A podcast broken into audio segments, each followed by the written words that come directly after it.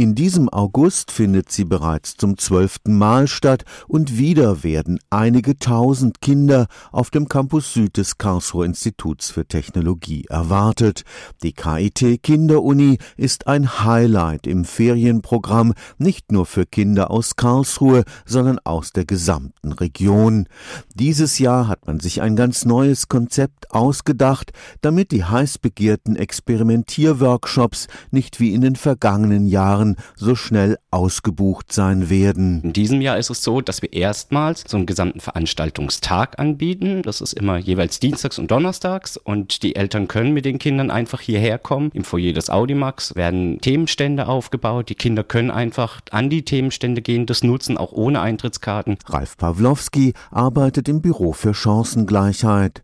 Dort gibt es eine Abteilung Kind, die auch für die Organisation der Kinderuni verantwortlich ist. Die Karlsruher Forschungsuniversität will Kinder möglichst früh für die Naturwissenschaften begeistern. Um zu zeigen, dass Forschung und Wissenschaft spannend sind, interessant sind, die Neugierde bei den Kindern zu wecken, versuchen Hemmungen abzubauen, zu zeigen, dass das alles aufregend ist, dass da viel passiert, dass man sich da einbringen kann und Bildungsangebot in den Ferien der Stadt Karlsruhe zu bieten. Bis zu 5000 Kinder mit Begleitpersonen werden bis zum Abschluss am 21. August im Audimax erwartet. Besonders spannend sind dieses Jahr auch die Themen der Vorlesungen. Da geht es um, wie die Titanic unterging, da geht es um Schiffbau, wie Schiffe schwimmen können.